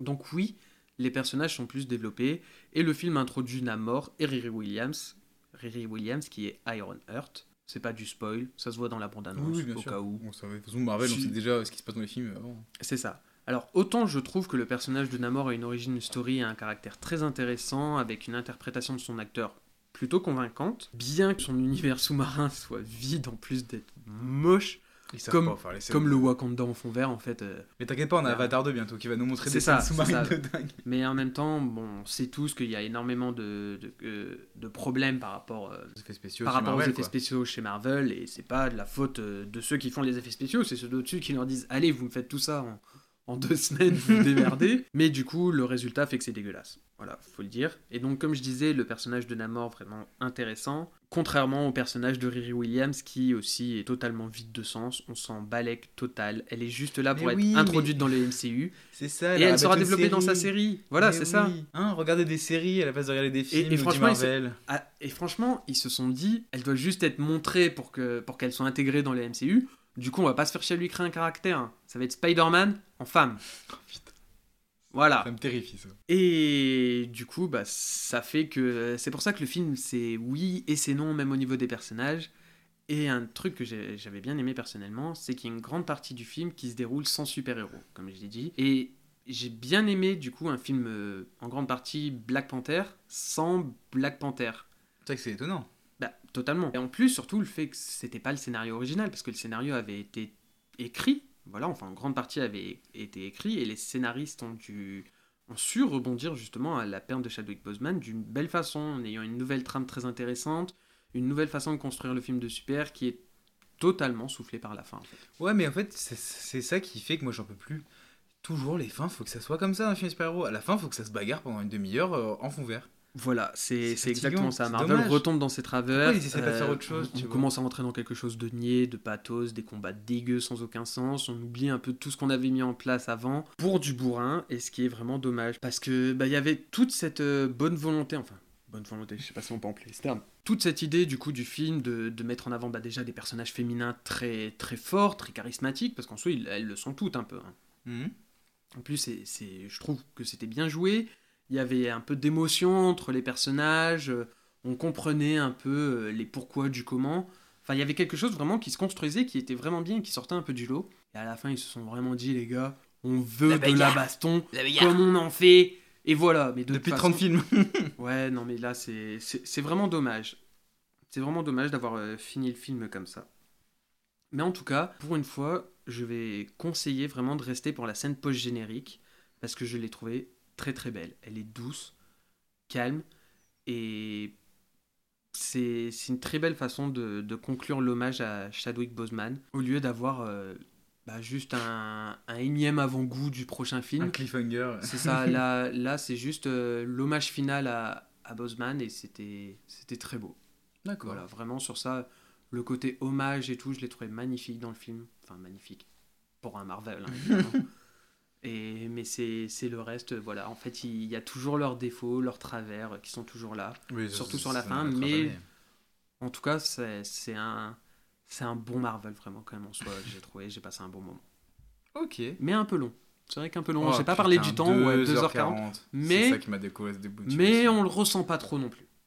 J'avoue, non, j'avoue, ça va. Bah, du coup, on va passer à un film beaucoup plus court. Oui. Parce qu'on va passer à Close. Et Let's mieux en go. plus. Tout de suite. Close est le deuxième long métrage de Lucas Dont qui avait fait sensation avec son premier film Girl sorti en 2018. Moi, c'est un film que j'ai pas vu. Et on me l'a à la fois conseillé, à la fois certains. euh, C'était un film sur la, la transition, euh, la transidentité. J'avais entendu des avis assez mitigés euh, de, de communauté LGBT. Enfin, faudra que je le vois en tout cas pour faire mon avis. Ouais, parce dessus. que je ne l'ai pas vu non plus, donc euh, je vais pas pouvoir euh, me porter sur le film. Close, ça nous raconte l'histoire de Léo et Rémi, deux garçons dont l'amitié semble inébranlable, mais ils se retrouvent au collège dans un environnement dont l'homophobie ordinaire va mettre à mal leur amitié jusqu'au drame. Le film, il évoque euh, une thématique dure et contemporaine, parce que c'est le, racisme ordinaire et le harcèlement scolaire, mais ce que je trouve génial, c'est qu'il n'oublie pas de faire du cinéma avec. C'est un long métrage, pas si tu être d'accord avec moi, que j'ai trouvé très symboliste, dans le sens où euh, les parents d'un des enfants sont cultivateurs de fleurs, et c'est un peu les couleurs de ces fleurs qui changent selon les saisons qui indiquent l'état d'esprit des personnages un peu à la manière euh, des écrivains romantiques dans la littérature ou de la peinture expressionniste. C'est étonnant parce que ce symbolisme, il s'oppose totalement aux scènes à l'école qui sont mais d'un réalisme cru et qui nous montrent euh, la violence des enfants entre eux. J'aime beaucoup aussi la, pudeur du long métrage. On pouvait croire en voyant les bandes annonces que le film euh, allait évoquer l'homosexualité, mais c'est pas vraiment le cas. On sait pas si les deux enfants sont amoureux et c'est pas le sujet. Le sujet, c'est plutôt l'homophobie ambiante dans la cour de récréation. Parce que même si on sait pas si les deux garçons sont amoureux, dès qu'ils arrivent à l'école, première chose qu'on leur dit, c'est Ah, vous êtes ensemble, vous êtes amoureux, ah, bis bis la galette. Enfin bref. le long métrage, c'est aussi un film d'acteurs. On a encore deux super acteurs, comme dans, euh, dans Armageddon Time. De très bons enfants. acteurs dans, dans la retenue, ouais. Quatre Ouais. bons acteurs enfants. Ah, t'es pas d'accord? Bon. Je trouve que Lucas Dont, euh, il a réussi à mettre parfaitement en valeur ces deux jeunes comédiens, euh, Eden Dambrin et Gustave de Vell, qu'il filme beaucoup en plan serré, et je trouve ça très très juste. Alors pour moi, le petit défaut du film, c'est qu'il y a un retournement de situation qui arrive au bout d'une heure et qui fait basculer l'ambiance dans quelque chose de plus classique, de plus film d'auteur français au mauvais sens du terme. Et dans cette deuxième partie, c'est vrai qu'il y a quelques scènes qui sont un peu moins subtiles que les scènes de la première partie. Il y a aussi un symbolisme, mais cette fois qui est par rapport au sport, qui est pas d'une justesse folle non plus. Bon, en tout cas, moi je trouve que c'est quand même un très très bon film avec une première partie parfaite et une deuxième partie un peu moins bonne. Et par contre, le film, il me laisse. Enfin, moi je me dis, mais la carrière de Lucas Dont, là, elle est- son deuxième film, je suis impatient de voir ce que ça donnera dans 4-5 films, quoi. Mais je crois qu'Onel est un peu plus mitigé que Ouais, moi a- sur le c'est- film. C'est c'est une, une magnifique. En fait, ce film, c'est une magnifique coquille. Et quand tu l'ouvres, c'est magnifiquement vide. Mais n'importe quoi Mais si Mais Oh, si T'as grave changé si. d'avis sur le truc là Mais pas du tout. T'étais pas aussi difficile il y a une Ah, semaine. Ah, tu, tu veux lire mes notes Elles ont pas bougé depuis une semaine. Dis-moi, dis-moi les choses. Mais J'ai pas grand chose à dire sur le film parce que, bah, comme je t'ai dit, je le trouve un peu, un peu vide. Il y a un problème de ton, de, de rythme, et j'avoue en plus, euh, il y a beaucoup de choses déjà du film qui me sont totalement sorties de l'esprit alors que je l'ai vu il y a un peu plus d'une semaine. Je l'ai déjà oublié en bonne partie. Déjà, si on revient juste toi sur les acteurs, en soi, les acteurs, oui, je les ai, je les ai trouvés bons dans, dans, dans un certain type de jeu. Je peux pas dire qu'ils jouent mal, les enfants. Non. Je trouve qu'en fait, euh, ils sont trop dans la retenue. Moi, il n'y a aucune émotion qui, qui, qui m'est passée. Il n'y a rien qui est extériorisé, en fait, du coup. Donc moi, ça m'a pas du tout impacté, même les moments de drame et tout. J'étais en mode, euh, ah ouais, ok. Bah, C'est ce que j'ai dit, le, la partie drame, euh, je la trouve moins bien réussie, mais je trouve que tu dis qu'il est vide, mais la façon dont il montre comment, comment les, les- petites remarques peuvent, peuvent rendre malheureux des enfants, comment des petites remarques homophobes peuvent casser une amitié ou casser une histoire d'amour, on sait pas. Enfin, là-dessus, il est assez juste quand même le film. Il est pas vide du coup. Bah, je Moi, sais pas, je trouvais, je que moi, je- comme mais, ça. mais moi, je trouvais du coup que les, les enfants, ils exprimaient tellement rien en soi quand même. Enfin, je sais pas, ça. C'est vrai qu'il y a beaucoup de retenue, il y a beaucoup de choses qui sont pas dites. euh. Et du coup, ça ça m'a pas pris dedans. Enfin, je veux dire, j'ai quand même dû attendre euh, quasiment 45 minutes après le, le drame en soi pour avoir une scène d'émotion vraiment qui, qui, qui, qui marquait. Et moi, depuis, bah, j'étais un peu passé à autre chose. Ouais, ça je peux comprendre quoi, c'est un peu autre chose. Mais après, moi j'ai aussi comme une les grosse. euh, Vas-y, pardon. J'ai aussi une grosse. Je l'ai regardé avec un, avec un ami et c'était assez amusant parce que les deux enfants euh, réagissent différemment euh, à ces remarques. Mhm. Avec un, un des enfants qui va en gros devenir un peu un mascu toxique et l'autre qui va un peu se laisser faire. Et avec cet ami, on avait tous les deux eu l'impression d'avoir subi un peu ça en arrivant à l'école et on se reconnaissait chacun dans un personnage. Oui, non, mais c'est pour ça très pour beau, ça en que je fait, euh. dis, le film, moi, c'est plus, en fait, là où je le trouve euh, du coup moins bon, et moi, c'est juste, en soi, c'est deux petits points, du coup, qui, enfin, deux petits points et demi, parce que je, le film, je l'ai trouvé très lent, très long, même au Il est niveau très du lent, hein, il y a beaucoup de, il y a beaucoup de plans, de plans qui durent un petit peu. Voilà, il les, dia- travaille les très dialogues, les dialogues, bon, il y a des moments, il y a... mais ça c'est juste parce que moi je suis un peu dérangé dans mon cerveau, mais il y avait des moments, des scènes de regard entre deux personnages que je trouvais personnellement dérangeantes. Je vois ce que tu veux dire, putain, Wendell T'es un malade c'est pas de ma faute, à cause de mon père. non, c'est faux, c'est totalement faux. C'était mon cousin. Faut que je m'arrête. Suis fatigué. Bref, euh, du coup, un problème de rythme, un problème de transmission d'émotions et la richesse des dialogues. Bah, je suis d'accord. Ce sont des dialogues réalistes aussi. C'est vrai que dans ce genre de moment, après ce qui se passe dans le film et compagnie, c'est vrai que quand tu vois quelqu'un, bah, tu demandes juste comment ça va.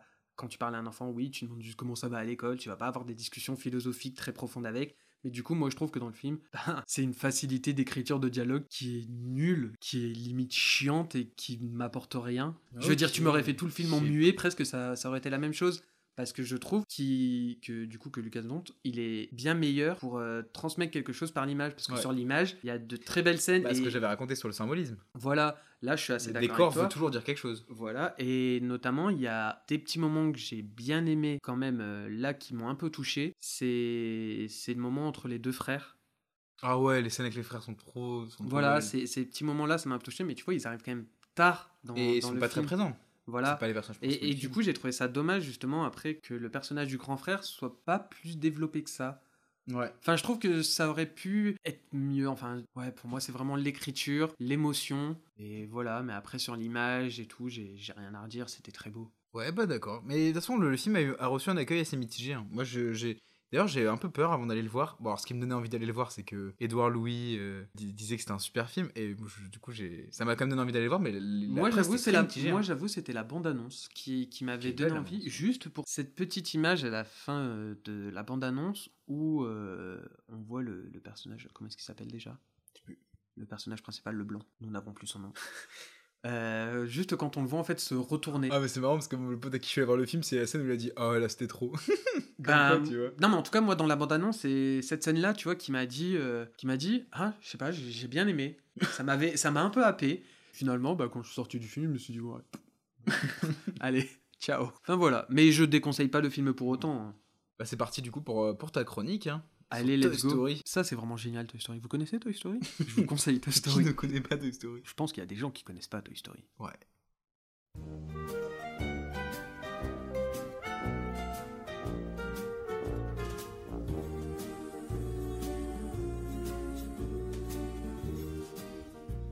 Toy Story film culte qui a marqué plusieurs générations on est d'accord là-dessus? Ouais, carrément.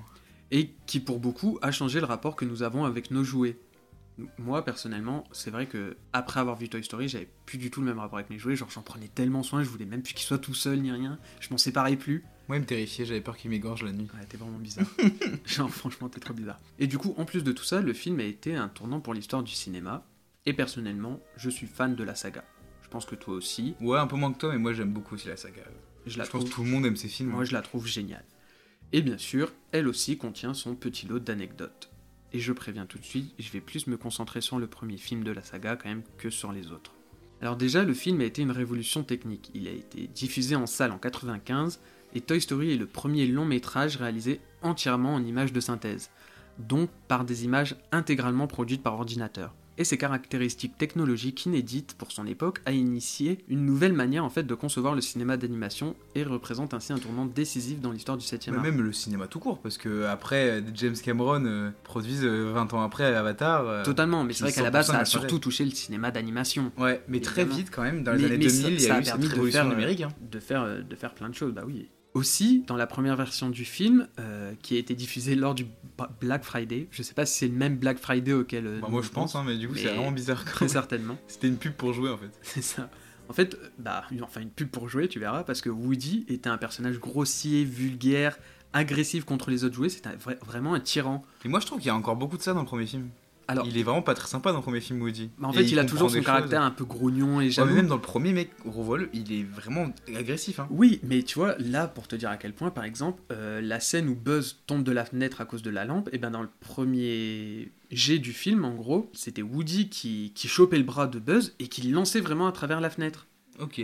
Et tout ça, en fait, tout le storyboard de cette scène-là, on peut le voir sur YouTube, il me semble, en écrivant Toy Story Black Friday, on peut revoir justement bah, le réal qui en parle et compagnie. Et du coup, toute cette idée, en fait, à l'époque, venait de l'ancien président de Disney, qui voulait voir un contenu plus adulte. Et du coup, cette idée a bel et bien failli tuer le projet du film dans l'œuf, car les autres membres euh, de Disney et Pixar euh, étaient à deux doigts d'annuler totalement le projet. Tellement qu'ils trouvaient ça, en fait, ce personnage horrible et tout. Ils se disaient, pour les enfants, ça va pas du tout aller, parce que Disney, ça a toujours été les enfants qui visaient. Ouais. Maintenant, peut-être un peu moins, ils essaient aussi de toucher Bah, les enfants qui ont grandi. Marvel, tout ça, ouais, c'est tuer les ados. Mais voilà, à l'époque, c'était vraiment les enfants, et puis ils disaient, c'était pas possible, on peut pas une histoire avec ce genre de personnage et compagnie. Et heureusement, ils ont laissé une seconde chance euh, à Pixar, qui ont retravaillé le personnage de Woody et qui était rendu plus sympathique, mais comme je t'ai dit, toujours un peu grognon et jaloux quand même. Ouais. Il y a toujours une certaine amertume avec le personnage, Carrément. ça c'est sûr. Ensuite, euh, l'idée euh, originale du prénom de Buzz était Larry Lunaire. Ah, c'est un astronaute, non? Connu? Alors non, il Ah. s'appelait Larry Lunaire, mais les scénaristes ont décidé de le changer en Buzz l'éclair pour rendre hommage au deuxième homme à avoir marché sur la Lune, l'astronaute Buzz Aldrin. Hmm, Et Woody, ça, ça vient en fait d'un acteur familier des films de John Ford, Woody Strode. Alors Ouais. personnellement, je connais pas cet acteur, je connais John Ford. Ouais, moi, je, connais très euh, mal ce cinéma-là, mais c'est des là- classiques. Hein. Là, c'est une anecdote que j'ai trouvée incroyable, qui est un peu longue, mais c'est sur Toy Story 2. Ouais. Et je vais juste vous dire que Toy Story 2 a failli ne jamais voir le jour. à cette époque, même si le premier Toy Story avait mis tout le monde relativement d'accord, Pixar n'avait pas la renommée qu'il a aujourd'hui. Les studios restaient fragiles et ils sont encore attendus au tournant.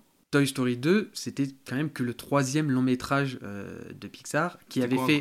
C'était Mille et une pattes. une j'en étais sûr. ouais. Alors, Pixar compte frapper encore plus fort avec ce film et asseoir sa réputation auprès du grand public. Mais alors que les travaux avancent et que Toy Story 2 se dessine peu à peu, l'un des employés du studio commet l'erreur ultime. Il tape accidentellement une mauvaise ligne de code dans l'ordinateur et constate que les serveurs sont en train de s'effacer et avec eux une énorme partie du film.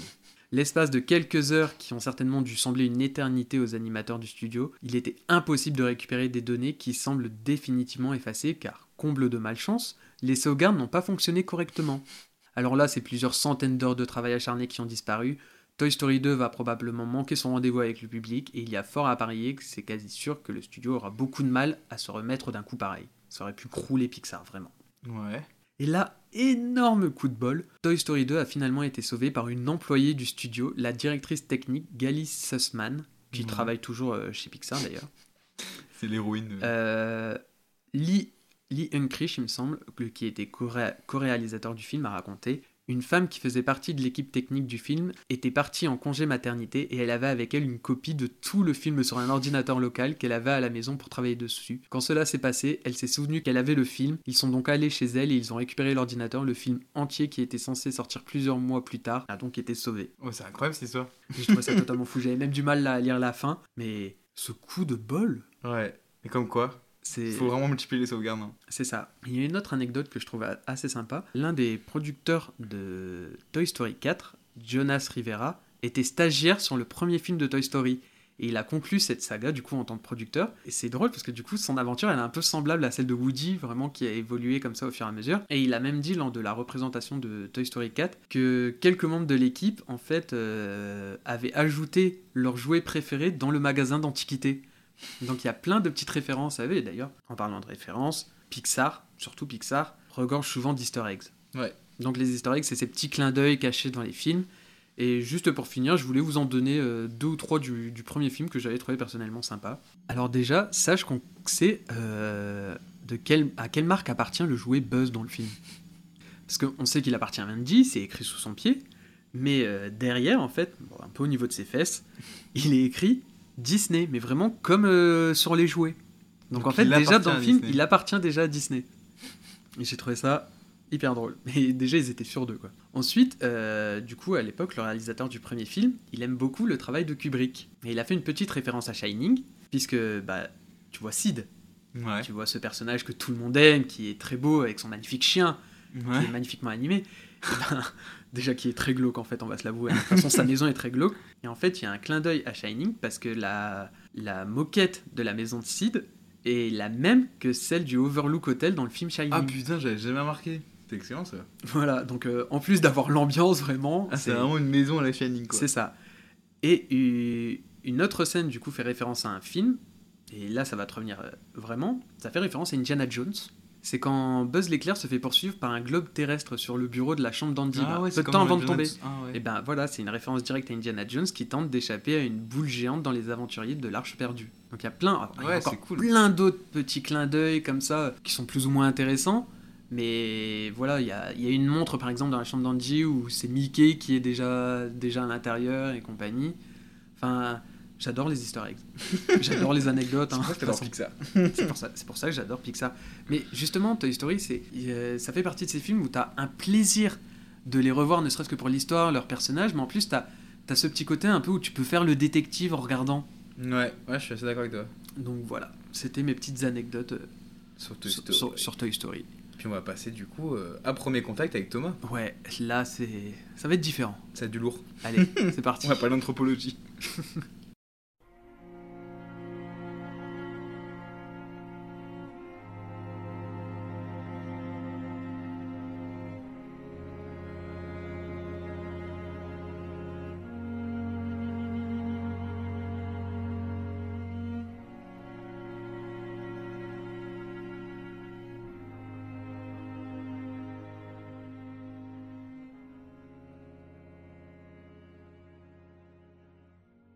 Thomas, bonsoir. Thomas, bonsoir. Bonsoir, ça fait 10 minutes qu'on est en train de Non mais ok, on part comme ça. Bonsoir, bonsoir Louis, bonsoir Wendell, ou plutôt bonsoir Wendell, bonsoir Louis, je ne sais pas dans Bonsoir quel sens Thomas, je dois bonsoir le faire. Louis. On est une seule personne. Ah, Vous êtes une seule personne. Bonsoir Louis Del. Alors tu vas nous parler de premier contact de Denis Villeneuve. Ah mais non. avant, peut-être que tu vas. Pas du tout. Tout ça. C'est pas le programme. Moi, je vais vous parler de Jurassic Park. Ah, C'était un premier épisode. ah merde. Mais du coup, avant, tu vas, tu vas peut-être te présenter deux secondes. Ouais, salut, moi c'est Pourquoi tu Toto. parles de cinéma? Ah, oh, ah, question. Donc je ne me présente pas, je réponds à la question. Ouais. Euh, je m'appelle. Toto. Mais pourquoi je vous parle de cinéma? Parce que vous m'avez invité. C'est vrai que c'est nous qui lui avons demandé de parler de cinéma. Euh, que j'habite pas loin. C'est vrai. On est à la veille des grèves sur la 7, c'était compliqué d'avoir quelqu'un d'autre. Euh, je suis un choix par défaut. Mais c'est pas grave. Pas non, je vous parle de cinéma parce que vous m'avez demandé de parler d'un de mes films préférés et qu'on est copains. Non, j'ai eu énormément de mal à choisir un de mes films préférés. Je ne suis pas du tout comme vous à faire des tops d'absolument tout ce qui se passe dans ma vie. Mais on fait pas de top non plus. Euh, mais par contre, j'ai quand même du coup essayé de choisir un film. J'ai choisi Premier Contact, notamment grâce à Manon. C'est Manon qui me l'a soufflé. Vous l'entendrez dans l'émi- dans l'émission suivante. Euh, je savais pas du tout quoi. Je savais pas du tout quoi faire. Je suis parti d'un des genres que je préférais, la, la science-fiction. Ouais. Je suis parti d'un des films qui m'avait fait considérer la science-fiction d'une façon différente. Je suis assez d'accord. J'ai décidé de parler de Premier Contact. Ok. Tu m'as demandé de parler de pourquoi est-ce qu'à un moment de ma vie je t'ai dit que j'irais plus jamais au cinéma alors que deux, Bah ouais. trois semaines après j'y suis allé. C'est juste que j'ai pas la même, le même rapport et la même expérience que vous à la salle, euh, à la salle noire et, à- et au fait de projeter, de projeter sur une toile. Je suis libraire, je dois le Ouais. dire, je suis libraire. Euh, Comme un rapport monde euh, de la très sensuel à la salle, euh, aimer t'installer dans ce siège Et, euh, délicatement. et non, c'est vrai que ça, mais je m'en fous complètement. Tu vois, siège du MK2, mon canapé, je choisirais toujours mon canapé au siège du MK2. Et pourtant, tristesse ils sont infinie, mais. extrêmement confortables. Ouais, les mieux que les du GC, les MK2. c'est des- Mais, moi, je sais pas pour vous, désolé, je fais une aparté, hein, mais ça m'arrive souvent. Au bout d'un moment, pendant un film, j'ai mal au cul. hein. moi, ça me saoule, j'ai envie. Je me suis dit, je me dis tout le temps, Eh, c'est vrai que là, chez moi, quand même, dans mon canapé, je serais Et ouais, mais mieux. Et pourtant, mais, on y mais, toujours. mais, mais c'est parce qu'il y a une, vraie, une véritable expérience derrière. Ouais, moi, j'adore Ou, alors, peut-être que ton canapé est extrêmement confortable, je suis assis dedans, je le suis régulièrement, j'avoue qu'il est très confortable. Bah oui, Ouais, c'est vrai qu'il est même très- pour dormir. Non, mais je tiens à le dire. Bon, du coup, peut-être qu'on va parler de premier contact hein, quand même. Euh, est quand même là pour ça, quoi. Est-ce On vous peut pas parler de mon canapé encore un peu, s'il vous plaît? Moi, je le trouve vraiment bien quand même. Alors, il est on beau. pourrait sinon évoquer le fait que vous écoutez le podcast de deux grands cinéphiles qui, jusque dans leur toilette, ont des photos de euh, The Rock, Sylvester Stallone, Timothée Chalamet. Que des bêtes de muscles, quoi. Exactement comme moi. Et du coup, je me sens hyper prêt à vous parler de Premier Contact. Euh, un film donc de science-fiction, je l'ai dit, sorti en 2016, réalisé par Denis Villeneuve, Ça un réalisateur québécois inconnu au bataillon. Il n'a pas du tout tourné avec le même Timothée Chalamet dont on parlait à l'instant. Hugh Jackman, qui figure également dans vos toilettes, Il y a ton avec Hugh Jackman. à Prisoners, mec. Prisoners Ah oui, c'est vrai. Pas. Bon, bref. Donc, premier chose. contact 2016, Denis Villeneuve, Amy Adams, Jamie Renner, alias Hawkeye, parce que personne connaît son vrai nom, ou euh, Forrest Whitaker. Là, par casting, contre, je ne ferai pas les blagues de Wendell sur Forrest Whitaker.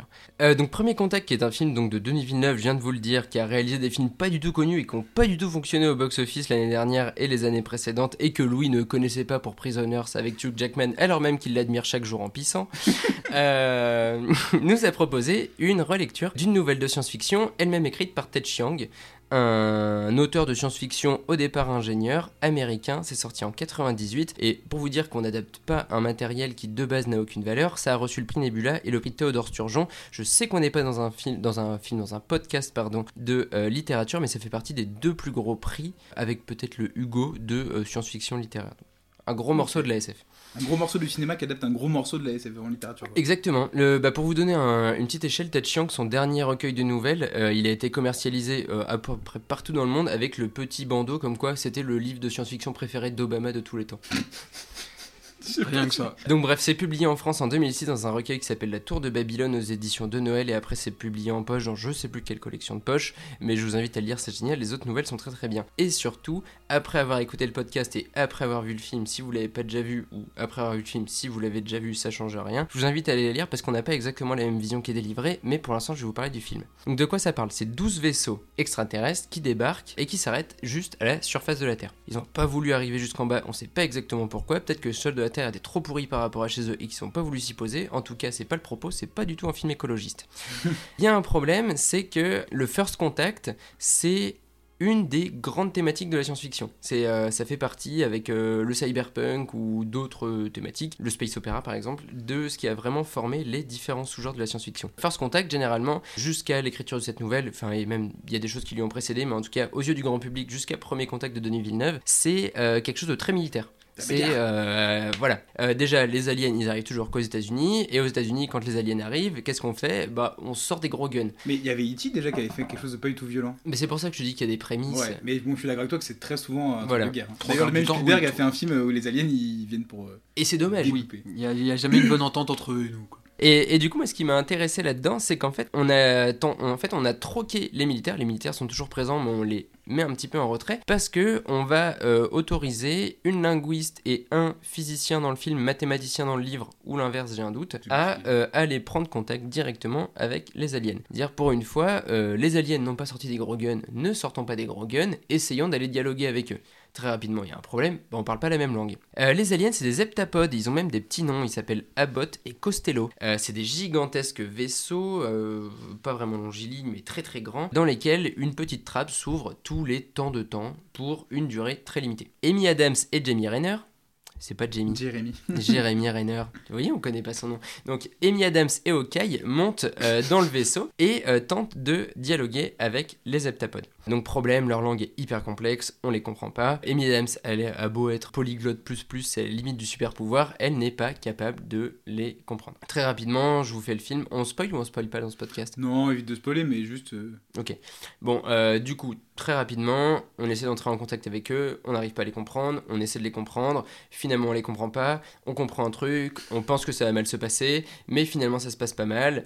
Et tout ça avec des petits flashs mémoriels que reçoit Amy Adams tout du long et qui du coup viennent un peu cuter cette histoire principale. Euh, les flashs mémoriels ont une importance car mémoriels ils le sont ou ils ne le sont pas. Ça c'est une des choses dont je vais parler tout de suite. Parce que de quoi nous parle Premier Contact? C'est avant tout donc de linguistique, mais également euh, d'une théorie anthropologique, celle de Sapir et Worf, qui a été refutée depuis dans sa version radicale, mais qui dans sa version primaire reste applicable à certains domaines comme le temps, l'espace ou les émotions. Dans euh, First Contact, c'est applicable au temps, car les glyphes qui sont ronds que produisent les heptapodes. du coup, les lettres que les heptapodes tracent. Les heptapodes, oui, heptapodes du fait du nombre de pattes qu'ils ont, des espèces de, de gigantesques pieuvres qui se déplacent dans une fumée. Vous de n'avez pas les l'autre déplacements, mais ils sont côté, incroyables. euh, de l'autre côté d'une euh, du- d'une fenêtre, en fait, littéralement, c'est un miroir avec de la fumée, bref. Donc euh, Abbott et euh, Abbott et comment dire déjà, j'ai oublié son prénom au deuxième. Les deux heptapodes, euh, Abbott et Costello, voilà, donc se, se déplacent de l'autre côté, tentent de communiquer, et l'un euh, est doté d'une communication que Hawkeye va réussir à potentiellement décrypter du fait qu'il soit mathématicien ou physicien, et de l'autre, euh, le second heptapode va réussir à entrer en contact plus ou moins avec Amy Adams du fait qu'elle soit linguiste. Je reviens à Sapir et Worf. Toute l'idée, c'est qu'en gros, ton euh, langage et la façon que tu t'exprimer euh, te permet d'avoir une conception du monde qui est qui t'est propre. L'exemple Wikipédia, comme je racontais à Louis et Wendell juste avant, c'est qu'un Esquimau a trois mots pour dire neige. Un Français n'a qu'un seul mot pour dire neige. Euh, L'Esquimau va trouver ça complètement absurde de n'avoir qu'un mot pour le dire et ne va même pas comprendre le mot neige car il recouvre une réalité beaucoup trop grande pour lui. Le langage, du coup, t'amène à reconsidérer ta façon d'être au monde. Un exemple qui est peut-être plus parlant, c'est 1984 de George Orwell. C'est une application directe de la théorie de Sapir et Whorf. Le euh, ministère de la vérité interdit euh, la prononciation ou même le fait même de penser à certains mots ou à certaines idées et du coup par ce biais-là les rend absolument inexprimables. On dirait un peu ce que, ce que tente de faire euh, le gouvernement Macron. euh. Non, alors je sais pas si on va parler du gouvernement Macron tout de suite, mais en tout cas c'est vraiment cette idée de Contrôler le langage, c'est. Contrôler le langage, c'est contrôler euh, La du façon que tu as de, voilà, de conceptualiser ton monde. Et c'est en ça que, du coup, Premier Contact m'a marqué en tant que film de science-fiction. Il m'a montré qu'une autre science-fiction était possible. Pas seulement une science-fiction de la baston, pas seulement une science-fiction du space opéra qui a mi-chemin entre la fantasy et la science-fiction à la Star Wars, mais une science-fiction qui intègre aussi les sciences humaines et des réflexions très terre-à-terre. Surtout Euh, que c'est, c'est, c'est- bah, moi, c'est, c'est ça que je connais de la SF, quoi. C'est euh, Le meilleur des mondes, ou c'est euh, Fahrenheit 451, qui sont des, des textes. euh, Ben en fait, ouais, moi Mm. aussi je les connaissais, mais le, de le voir au cinéma, ça m'a permis de prendre conscience à quel point la science-fiction pouvait se porter sur d'autres médiums. Ah, mais carrément. Euh, En gros, je pense qu'un de mes tout premiers contacts avec la science-fiction, c'était peut-être à travers les jeux vidéo et c'était peut-être Halo. Ouais. Et très militaire. Bah, c'est sûr, ouais. Halo, euh, est-ce que tu fais plus militaire que Halo en termes de science-fiction? Je suis pas sûr. D'ailleurs, on parle pas de la série Halo qui vient de sortir parce que quand même en termes de daube, euh, c'était pas mal. Mais c'est vraiment, en gros, il y, a eu- il y a eu une ouverture à ce moment-là et où je me, j'ai, en fait, j'ai conscientisé en voyant Premier Contact qu'une autre science-fiction était possible. Avant ça, j'avais déjà été en contact avec, mais j'avais pas forcément eu conscience de cette chose. Donc la linguistique d'un côté, la relecture d'un sous-genre du coup de la SF hyper codifié et euh, tout ça lié à euh, la mise en scène de Denis Villeneuve qui bah, fait le boulot. On va- Elle est Oh, pas qu'est-ce que virtueuse. Elle est pas virtuose sur le Quoi film non plus. Elle est très bien, mais elle est pas virtuose. Moi, j'ai beaucoup, enfin, j'ai, euh, j'ai vachement préféré ce qu'il a fait sur Dune, par exemple. Villeneuve, c'est quand même. euh, le, la- Non, le- oui, non, le dans gigantisme, le- la magnificence, Eh ben, tu vois, les grands dans- plans. Dans Villeneuve, j'ai préféré Prisoners et j'ai préféré euh, Dune. Dune. Et Blade Runner? Ah, Blade Runner, il est difficile. Moi j'adore Blade Runner. Il est très bien, mais le, Blade premier Runner. est tellement bien Ah, mais que. C'est autre chose, c'est sûr que c'est une vision à la, à la Villeneuve, hein. il y a dix fois moins de gens dans les, dans les décors, euh, c'est plus carré, c'est plus froid. Il n'y Ah, a pas de gras. En fait, il n'y a, pas de Ah gras ouais. dans ce qu'il montre à Ah, l'image. Il va juste te montrer. Dans, euh, dans Blade Runner, là, tu Bah, dans aucun de ces Ouais. films. Même Ah dans, oui, dans oui, aucun de oui, oui. films. Et justement, moi, je trouve même que là, dans... parce que tu parlais de Prisoners, Ouais. je trouve que la façon dont il filme les personnages dans, du coup, dans Premier Contact Ouais. est vraiment très similaire à la façon dont il filme Dans ses personnages dans Prisoners. Prisoners. En plus, c'est deux films qui c'est l'un à la suite de l'autre, je crois qu'ils les a fait. En Euh, 2013-2016 ou un truc comme ça, enfin, ils sont très proches l'un et l'autre, je crois. temps, il y a eu Sicario, Ah, peut-être, ouais, ouais, c'est vrai. euh, film de cartel. euh, Ouais, ouais, je le- je l'ai jamais vu, mais je vois. Et bah c'était le même, euh, c'était la même personne qui avait fait le sound design de Prisoners, Sicario et euh, La brève histoire du temps. La brève histoire du temps Voilà. et euh, Premier Contact. Ok, ah, putain, il, ouais, il bosse avec la même équipe. Du coup, c'est super intéressant qu'on est sur le film, mais, mais Wendell, il a une interprétation euh, très différente et Ah trouve bah, hyper intéressante. euh, et du ben film. carrément. Alors, moi, je vous, je vous l'ai dit, ça va spoiler du coup. Ah bah voilà, bah attends, elle serait Non, mais je, je, je, je, je préviens, donc euh, là, passez une minute. Voilà, Donc, passez les- une bonne minute. les, les règles sont pas les mêmes pour tout le monde. Exactement, j'ai les pleins pouvoirs. Non mais c'est vrai, Non. t'as raison. Moi, mon interprétation du film, en fait, c'était que, du coup, au-delà, c'est beaucoup plus court. hein. Ouais, vas-y, vas-y. Au-delà d'être un film de SF, le film aussi parle de la représentation d'une mère qui craint la maladie de sa fille. Ah oui, ouais, bah j'en ai pas parlé parce que je voulais pas spoiler, ouais. Et, et du coup, qui, qui va même ju- aller jusqu'à chercher à combattre cette maladie avec sa fille. Enfin, on voit dans certains Ouais. flashs qu'elle l'accompagne et tout. Et en fait, il y a cette idée que l'alien représente la maladie. En fait, il représente la Ah. maladie. Tu vois, on le voit grand, sombre, il paraît presque invincible Ah, en ouais. fait. Et il y a tout ce truc euh, donc du combat de la mère qui va à un moment dans le film, après tout ce qui a pu se passer et tout pendant facilement une heure et demie de film, va plus ou moins réussir à accepter la, Mm, la mm, maladie de sa fille et à accepter de profiter uniquement des moments éphémères qu'elle aura avec euh, et compagnie. Et à partir de ce moment-là, on voit, la, enfin, c'est à partir de ce moment-là, une fois qu'elle a accepté tout ça, qu'elle a même transcendé ses souvenirs et compagnie, que l'alien s'en va. Ok. Euh, alors ouais, effectivement, deux interpréta- interprétations pardon, complètement différentes. Parce que du coup, moi, ça m'a pas intéressé pour ça, cette histoire. Donc c'est les flashs donc, que, que j'évoquais à l'instant. Effectivement, elle voit du coup sa fille grandir. Mais moi, je pense que ça vient, malade. ça vient du fait, certainement. Enfin, moi, ça m'a plus travaillé parce que quand je voyais. euh, En fait, j'ai revu le film récemment, vraiment Ouais. très récemment, parce que j'avais quasiment tout oublié. Mhm. Et quand je l'ai revu, je me disais, en fait, ces flashs, ils sont un peu chiants. Je trouve qu'ils Ouais, apportent. dit ça voilà. tu je trouvais, je trouvais qu'ils apportaient pas grand chose. Et quand j'ai j'ai compris que là, bah, elle-même, elle comprenait qu'elle acceptait et tout, je me suis dit, putain, mais mec, t'es un génie. La Villeneuve, t'es un génie, je t'aime. C'est- tout le problème de l'adaptation euh, en film. T'avais pas ça dans la nouvelle? C'est que, si, si, ça- en fait, ça, ça existe euh, déjà. Et, euh, et le, le- c'est peut-être ce qu'a voulu rendre Villeneuve, du coup, ce que tu dis par rapport à, à l'alien et au départ de l'alien. Parce qu'au départ, justement, en fait, c'est ces flashs euh, mémoriels qui permettent de euh, porter la théorie anthropologique que j'ai évoquée. Hmm. Et la conception du temps. Avec, euh, du coup, dans le film, Amy Adams qui, euh, donc, euh, peut percevoir le futur et euh, au-delà de tout déterminisme grâce à son langage se rend compte qu'en fait le libre arbitre n'existe pas Mm. et En fait, je suis désolé, j'aurais peut-être dû vous dire un peu plus qu'une minute. bon, on va spoiler le film maintenant, là, c'est sûr, voilà. mais, mais c'est pas une fatalité en soi Non, parce qu'il y a plein d'autres trucs à comprendre, parce que nous, on parle de ça, on parle juste de l'interprétation des aliens, mais en soi, il, il parle même de plein d'autres choses, parce qu'il parle quand même aussi de... Enfin, il y a, il y a une vision dont on voit comment les gens réagiraient si on apprenait comme quoi, euh, oui, euh, il y avait des Ouais, aliens qui C'est arrivaient. d'ailleurs Tout un peu le point faible du film parce que c'est très cliché quand même. Bah, c'est très États-Unis, cliché. Ils se comportent bien, les, les Chinois sont non, très méchants. et- mais non, alors non. Déjà Les- un peu, mais c'est- non, non, non, non, moi là, je te parle des civils. Ah, les civils, on, on voit, Ouais. on voit ça. montre assez comme peu. quoi, si, si, on, on les voit très peu, on voit juste par rapport à quelques flash infos. Chaque fois d'ailleurs, les flash infos, je trouvais qu'ils étaient très bien faits dans le film. ça tout. rythme bien le film ouais. Voilà, et on voit tout le temps que les civils, euh, bah, ça part dans, dans l'anarchie, quoi. Mais en même temps, comprends, t'imagines, du jour au lendemain, t'as des extraterrestres, tout, ce- tout ce qui a créé notre, notre société est remis en question.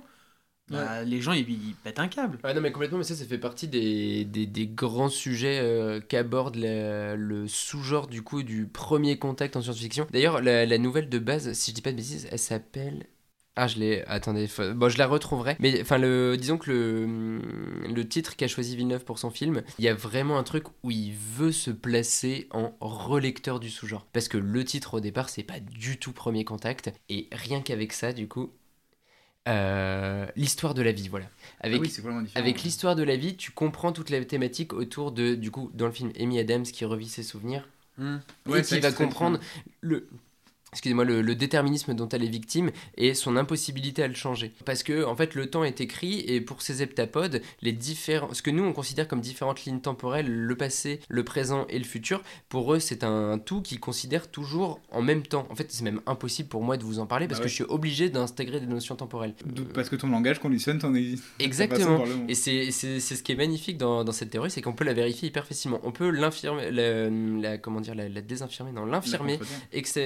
Contredire, ouais, ce sera plus simple, extrêmement facilement. Mais c'est ce qui est intéressant dans, dans, cette nouvelle. Et c'est que, enfin, juste pour terminer, parce que sinon après on va être beaucoup trop long. Mais donc c'est pour ça que Premier Contact a été, euh, enfin je l'ai choisi comme un de mes films préférés, Euh, c'est parce que effectivement je suis un gros amateur de science-fiction et qu'on m'a proposé quelque chose de différent dans la science-fiction.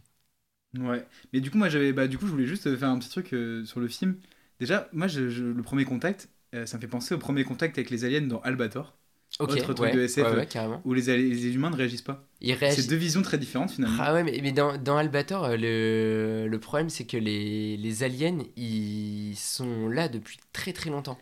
Ils, mais- sont, ils sont dans les ruines mais de l'humanité. ouais, mais même quand elle s'est posée la, la- la- le truc que ramènent les aliens, au début les gens ne réagissent pas. T'es- C'est c'est un peu Tu ça. parles du film d'animation Euh, non, je Albator parle de- ou je parle de la- du manga, manga. Ouais, ok. Bon, bref, Non, un c'est truc comme vrai, ça. ouais. Et le truc aussi qui, qui- que je trouve intéressant avec euh, la théorie de Wendell, c'est que finalement, un peu comme dans Interstellar, on fait des grands films de théorie scientifique, d'espace et tout. Finalement, c'est juste des histoires de famille euh, très simples finalement. Une mère qui s'inquiète pour sa fille et Interstellar, un père qui est triste de pas voir sa fille Je grandir. pense que. C'est ça que je trouve fou que la SF, en fait, elle, finalement, elle finit par parler de l'homme euh, dans le présent et, et Je pense qu'une nouvelle de science-fiction, elle peut se permettre d'uniquement traiter un sujet scientifique ou Ouais, théorique. mais un film, c'est pas possible. Je un film, faut qu'un- revenir à des. Enfin, en tout cas, les films aujourd'hui, ils reviennent toujours à des trucs très humains. Surtout un blockbuster, parce que c'est que ça blockbuster. reste un blockbuster. Bah oui, bien sûr, c'est un énorme. blo- je- il a bien marché, je crois, ce film-là. Bon, D'ailleurs, sans Ouais. Villeneuve, il aurait pas eu Dune et Ouais, ouais, Runner, ça complètement. n'a pas marché. Pareil, d'autres films de science-fiction sortis plus récemment et qui n'ont pas spécialement bien fonctionné et qui, eux, pour le coup, étaient beaucoup moins dans le drame et beaucoup plus Mm. dans le traitement des thématiques comme un certain Plan 75, euh, Ah, vu, qui était mais vraiment une grosse dope, 75. quoi. Plan 75, tu l'as pas Je l'ai vu. vu Non, mais Oui, on s'est fait chier comme des rats. Oh mon dieu, oui, je l'ai vu on a Oh, eu la même Ah, sensation avec Manon. Oh Ah, il était dur, ouais. On a eu la même sensation avec Manon, c'est-à-dire qu'une semaine après, on ne se souvenait pas qu'on avait vu Ah, le film. complètement oublié. Parce vois qu'il beaucoup au a cinéma, mais aucun engagement émotionnel dans le film. Oui, et ça, c'était Et ouais, c'est pas un film. Non, on a c'est compris pas un que c'était pas un c'est film. pas un film. C'est C'est un problème, C'est c'est c'est- c'est un- documentaire. C'est pas un documentaire, limite. ça peut Non, être non. intéressant un documentaire. Mais bon, en tout cas, Thomas, je- bah moi je suis très très. euh, Enfin, je pense qu'on est tous les deux très très en accord avec ton choix. Tous les deux, c'est un de nos films de SF préférés. euh, Et Ah oui. Villeneuve euh, Forever, quoi. Est-ce Dune que 2 c'est bientôt, hein. de- Ah oui, Est-ce que c'est mon film de c'est- SF préféré Bah, agréable de recevoir préféré, des, je pense que c'est agréable de recevoir des gens euh, pour parler de bons films, je trouve. Je pense que mon film de SF préféré, c'est quand même Star Wars 5, mais... parce que moi je préfère la bagarre. Ah ouais, c'est Star Wars. J'adore Star Wars. Putain, j'aurais pas dit un Star Wars. Ah, moi la blague. Non, c'est trop compliqué. Non, vraiment, je sais pas faire des tops et j'aurais pas réussi à trouver Mais ça. en tout cas, c'est un super choix, le premier contact. Après, je tiens quand même à mettre un trigger warning hein, parce qu'il faut quand même critiquer ce qu'on aime. Euh, dans, la, dans la nouvelle de science-fiction, euh, la dernière partie, donc ce que tu parlais tout à l'heure avec euh, les Chinois qui deviennent méchants, qui sont sur le point d'attaquer les, les, les vaisseaux des heptapodes qui finalement les attaquent pas, bref, tout ça. Ça, c'est pas présent du tout. hein. La- toute la phase explosion et tout, c'est Denis Villeneuve qui nous donne du spectacle, c'est stylé sur grand écran. Et Mais. c'est euh, Qu'est-ce que je disais, ouais. Et encore, euh, tu vois, mais, mais du coup, c'est stylé sur grand écran et je trouve que c'est un peu le point noir du film. ouais. Ouais, ça sert. Parce que même en plus, la fin, bah, c'est un peu torché hein, avec le un cul. peu- euh, Ouais. Un coup de téléphone et le problème est résolu. Je suis d'accord. Et, et tout- toute cette partie, c'est une partie qui n'est pas écrite avant. Là, il a rien adapté. Là, il, a créé, non. il a créé du spectacle. Pour et- faire un film avec il une a- nouvelle. Mais, faire un mais moi, je pense que Villeneuve, hein, autant que je l'aime et tout, euh, c'est il est excellent pour les adaptations et compagnie, mais je pense que pour la création à proprement parler, Alors, comme ça, enfin pour de la SF en tout cas, euh, J'ai je fait qu'à moitié mon travail, j'ai très pas peu noté le nom il y a du très- scénariste. C'est pas très peu- Villeneuve qui scénarise et qui adapte. Mais en tout cas, il adapte souvent parce que Dune c'est une adaptation, Blade Runner aussi, euh, ce film-là aussi, et euh, Incendie aussi. Enfin, quasiment tous ces films sont Mais bon, c'est pas. Enfin, son boulot c'est le réalisateur en même temps. Oui, non, non, mais complètement. Non, mais enfin, et puis finalement, bah, c'est un des points noirs du film. Mais ça nous permet Ça de nous y film, rattacher et de le tout le propos qu'il porte avant et dans le film est porteur et la nouvelle initiale est porteuse. Finalement, le rajouter ça à la fin, ça le rand juste accessible à un plus large ça. public. Ça le, ça le noie pas non plus. C'était pas mauvais. Non, enfin, en- en- enfin il, il a, il a apporté la, la, la touche euh, bah, blockbuster. Bah ouais, Exactement. C'est ça. C'est pas forcément mal. hein. Ça. Non, non, non, non, non, non, non, mais- Moi, en tout cas, ça m'a pas gâché l'expérience de visionnage Pas du tout. et ça en reste un des Pas du films tout, c'est qui vraiment, plus c'est vraiment du détail parce qu'en soit, bah il y a plus cette image un peu cliché de forcément c'est les- vraiment les Chinois les méchants Ouais. qui, qui est un peu dérangeant, dérangeante pardon. On Mais- t'aurait accordé sinon- la faute d'accord. Mais sinon moi vraiment ce que j'ai par contre beaucoup aimé avec euh, le film, mis à part son côté visuel, Ouais. vraiment le côté très très épuré, très soigné et tu vois même quand on est dans la salle, euh, ouais moi je vais parler un peu plus du film euh, vraiment là Oui, non, c'est vrai que je me suis pas trop attardé sur le film. Non, non, non, non, mais pas de souci. Mais euh, tu vois, du coup, cette fameuse pièce où il y a les aliens euh, à Mhm. l'intérieur, mais c'est vide. Mais j'ai pas une sensation de vide. Elle est habitée par les jeux de fumée qui te happent le regard tout Mm. du long. C'est Ouais, puis les mouvements des étapodes. euh, Ouais. c'est ça, en fait, il, il sait mettre les, les choses vraiment là où elles doivent être pour pas qu'on se dise juste, bah, c'est une grande salle vide où il se passe rien. hein. Il y a même pas l'idée de faire une blague, genre en entendant juste les bruits de pas des gens dans une salle avec l'écho, non. C'est pas, c'est pas euh, un décor de Marvel en- sur fond vert quoi. Là, puis il arrive à créer une ambiance euh, qui est euh, très stressante, assez oppressante. Ils sont dans cette pièce qui est petite, ils savent que euh, cette pièce va se refermer, elle est ouverte que pendant un laps de temps qui est court. En tout cas, c'est dans, le nouvel, dans le film aussi, il me semble. Et on est d'accord, tu vois, tu tu t'as employé le terme oppressant, Louis, il était pas tellement d'accord avec moi quand je disais que Ah, le film, il a un ça, peu, la il un tant oppressant. Moi je trouve que moi je trouve que Villeneuve Alors- c'est toujours tellement froid que je me sens jamais tant oppressé que ça même dans le désert de Dune, j'ai pas je suis pas terrifié, pas oppressé non plus. Moi je m'en Euh, fou, c'est pas ce que je cherche. Non, mais c'est plus, c'est plus, il y a une ambiance assez lourde. Ah ouais, Ouais, ouais. lourd, non, je sais pas. Ouais. Voilà, c'est c'est ça. Alors qu'en même temps, le film, il est très calme, très, Ouais, très doux. calme. Ouais, il y a quelque Enfin, Et ben, il n'y a pas de flingue, il y a juste de la pensée et de la théorie. c'est ça, c'est ça. Et oui, c'est vrai que c'est- et c'est c'est ce côté-là qu'on aime beaucoup. euh, du coup, le fait que ça s'appuie sur, sur le langage avant tout. Et ce qui montre que, en même temps, en soi, si, c'est montré. Enfin, tu dis qu'il n'y a, il y a pas d'arme à proprement parler, mais ça montre à quel point aussi le langage est une arme. Oh Mais Joli Totalement. Une Mais arme, ouais. Tu peux dire qu'il y a un combat entre les aliens et les humains par langage, euh, je sais pas, c'est vraiment. Non, non, non, non, non, pas l'idée, pas l'idée forcément d'un d'un combat et tout, mais En tout cas, le langage peut remplacer les fusillades dans un film. Non, mais là, là, où on peut tirer ce qu'a ce qu'a dit Wendell, c'est que euh, pourquoi est-ce que les Chinois ne tirent pas? C'est parce que Amy Adams les appelle Ouais. Et qu'elle leur parle. et leur dit que arme, dans le langage des aliens, ça veut peut-être dire outil et qu'il ne veut peut-être pas donner une arme à un des pays ou livrer des armes, mais simplement faire de l'échange. oui, Mm. mais totalement. La notion des mots et la définition des mots en fonction des cultures et des langues. Ouais, je pense que c'est une bonne conclusion C'est de Thomas le théoricien. C'était très très bien. S'il est de retour, on l'appellera Thomas le théoricien. bah, merci beaucoup Thomas de nous avoir parlé de premier contact, c'était très cool. Avec grand plaisir. Et, et Chou bah, Chou, ouais, j'ai bien aimé. Franchement, Comme j'ai pas de film préféré, si vous voulez, je pourrais revenir pour parler d'un autre de mes films préférés. Pas de soucis. Pas de souci. Allez, Bisous Tchou. Tchuss.